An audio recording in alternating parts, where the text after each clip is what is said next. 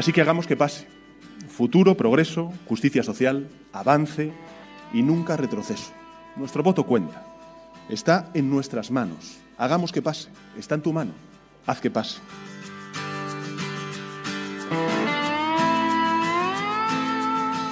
Haz que pase es el lema con el que el PSOE ha presentado oficialmente su campaña electoral. Como legalmente aún no pueden pedir el voto, Pedro Sánchez anima a la movilización. Y puede parecer obvio, es verdad que los socialistas se juegan mucho dependiendo de la participación en las urnas, porque van primeros en los sondeos y eso es bueno, pero también puede ser letal.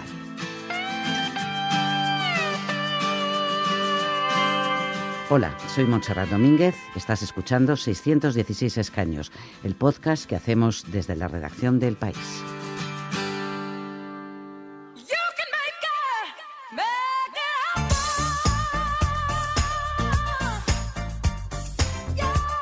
Haz que pase, make it happen, es un lema que ya han utilizado los demócratas en Estados Unidos y aquí en España Mr. Wonderful, que es esa empresa que vende productos cookies con mensajes positivos. También es esta canción que están escuchando de Mariah Carey.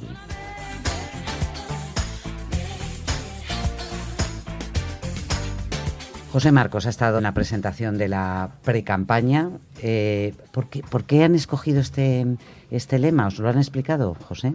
Bueno, pues la idea que tenían los estrategas del PSOE es eh, que con ese mensaje de haz que pase, eh, digamos, lograr una movilización que el propio Pedro Sánchez ha planteado que sea extraordinaria para poder eh, bueno pues garantizarse la victoria en las urnas, que es algo que en el PSOE dan por hecho, pero en fin, son conscientes que necesitan obtener eh, una ventaja muy amplia respecto al Partido Popular eh, y demás, de cara a, bueno, a ya entrar en las posibles coaliciones y demás, que eso ya no se sabrá no hasta después de las generales, sino hasta después de las autonómicas y municipales de, mayo. Ya, pero lo que hay es un poco de miedito a la desmovilización, ¿no? Es decir, cuando tú vas ganando, tienes un problema de que la gente se confíe, ¿no? De que los votantes se confíen. Claro, el PSOE lleva ya una semana más o menos que está pinchando a su electorado, sobre todo al electorado tradicional.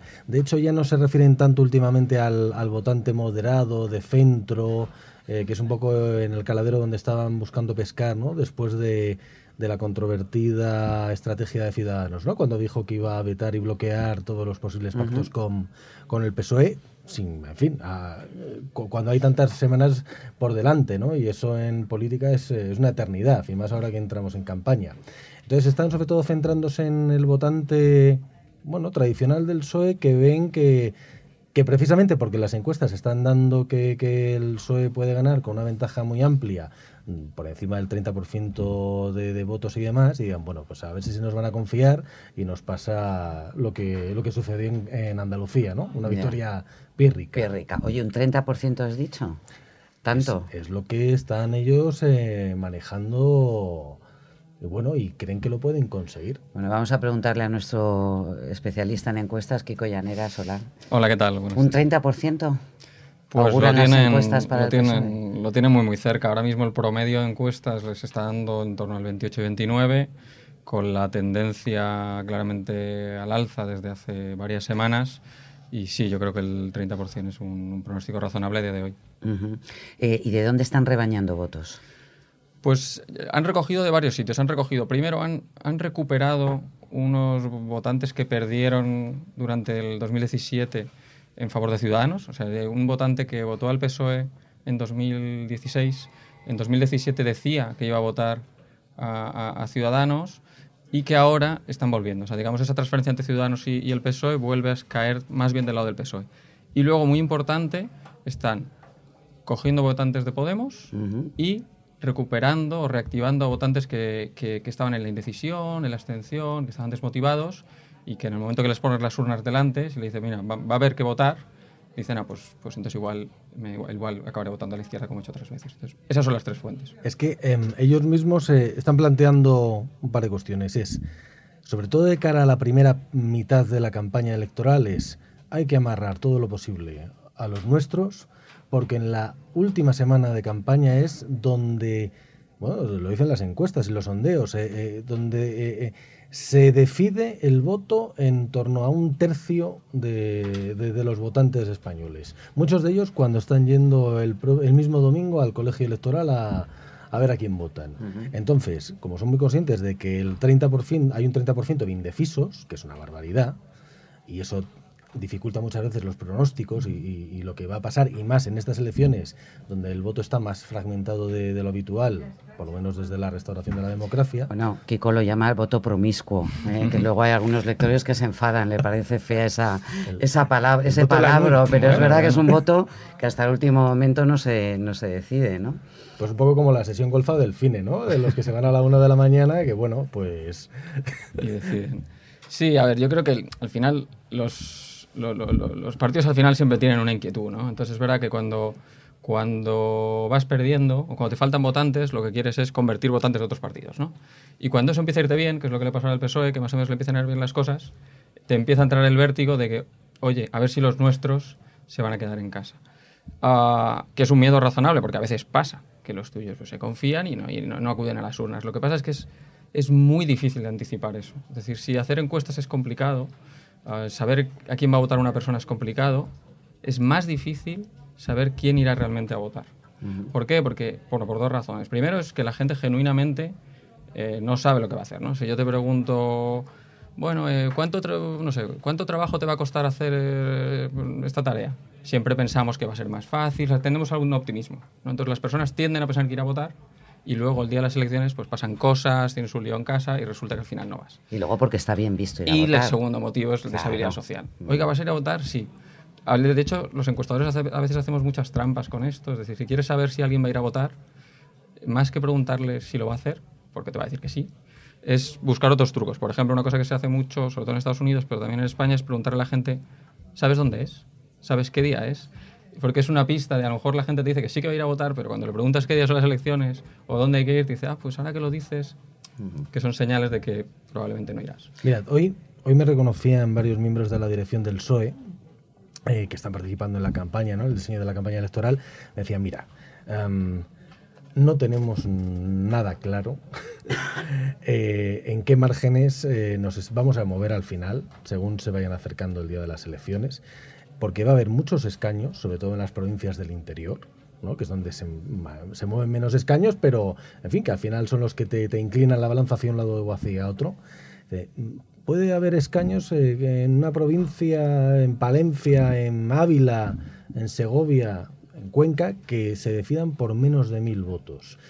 Que en la práctica eso es menos del 1% del electorado, o sea, es nada y en función además de la diferencia que haya entre, eh, no entre el primero, que se supone que será en muchas provincias el PSOE, sino entre los demás, entre, el el tercero, el cuarto y el quinto, eso te va a decidir igual que el, pues el escaño restante igual vaya para el partido más votado, que serían los socialistas, o que de repente eh, lo gane o se lo asegure el PP a costa de Ciudadanos, o que de repente Vox dé la sorpresa y arañe por ahí un escaño con el que los populares contaban.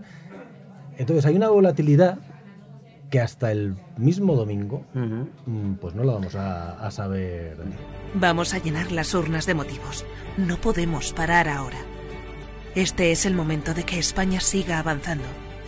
¿Hacemos que pase? El lema Haz que pase no ha entusiasmado a todos los socialistas, entre otras cosas porque el PP ha estado rapidísimo en redes al apoderarse de la etiqueta Haz que pase y añadirle haz que pase pronto, haz que pase y no vuelva, haz que pase a la oposición. Y tampoco ha ayudado mucho la ministra portavoz Isabel Cela al decir que el lema le parecía precioso porque le recordaba al Titanic. Es de Titanic, es precioso, ¿no os parece? Venga. Haz que pase. Pues eso, haz que pase esta pesadilla de nueve meses del peor presidente de la historia de España, el más radical y el más entregado a los independentistas, a los batasunos y a los comunistas. Haz que pase esta pesadilla, decía Casado. directamente. ¿A ti te ha gustado, Kiko? Bueno, me parece que es un, mensaje muy, muy bueno, un eslogan catenacho, ¿no? O sea, es un eslogan defensivo, o sea, al final es un eslogan en positivo, pues que está bien, pero sabemos que no son los más eficaces. Es verdad que la posición en la que está el PSOE tampoco tenía mucho margen. Es decir, los mensajes tradicionalmente más potentes es apelar al cambio, ¿no? es decir, a la gente, si no quieres que las cosas dejen de ir mal, como la gente siempre piensa que todo va muy mal, es decir, si quieres que las cosas dejen de ir mal, vota por un cambio. Esto es, cuando lo puedes hacer es muy potente.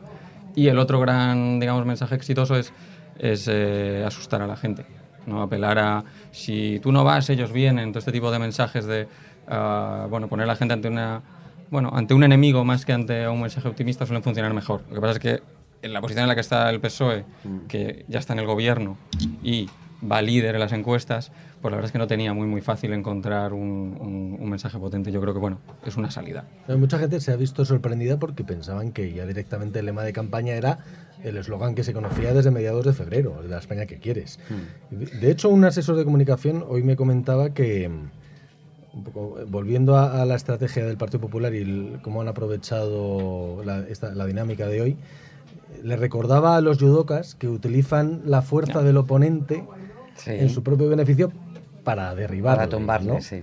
Bueno, pero vamos, quedan. Que todavía no ha empezado la campaña. Bueno, y además tenían tiempo y capacidad para, cambiarlo. A lo mejor cartelerías o no, pero a la velocidad a la que vemos en redes, los eh, cambios pueden eh, cambiar el eslogan en tres minutos. Kiko, tú has, eh, acabas de estrenar una newsletter, un boletín que podemos recibir todos aquellos eh, a los que nos interesa la política.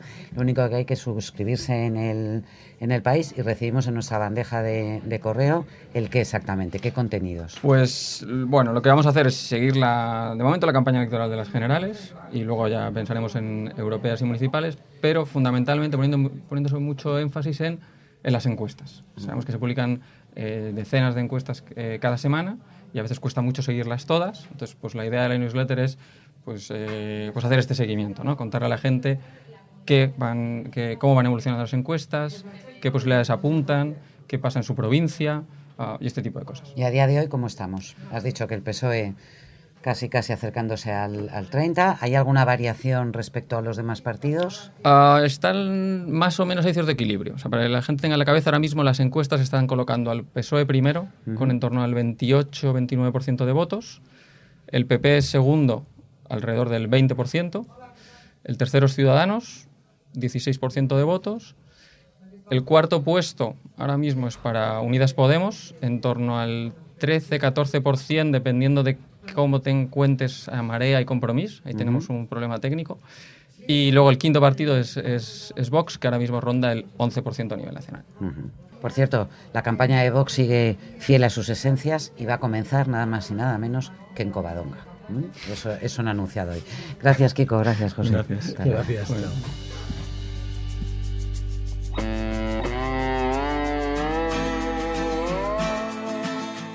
Vamos con el acertijo de, hoy. Bernardo Marín, ¿qué tal? ¿Qué nos traes? Bueno, primero la respuesta claro. a la pregunta de ayer. Tenemos que poner, dar la respuesta. Ayer preguntábamos cuál era el grupo parlamentario más joven y más, y más viejo en la legislatura que ahora concluye.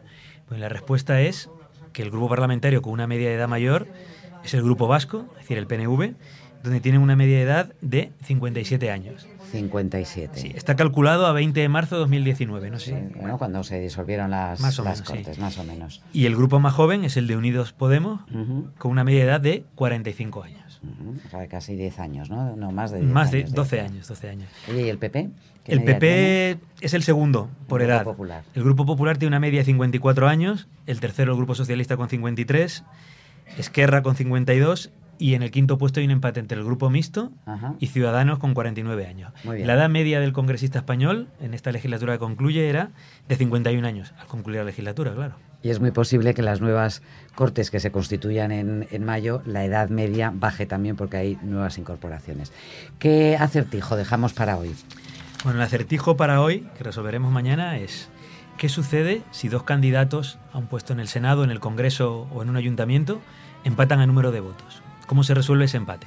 ¿Eso ha pasado alguna vez? Mañana lo veremos.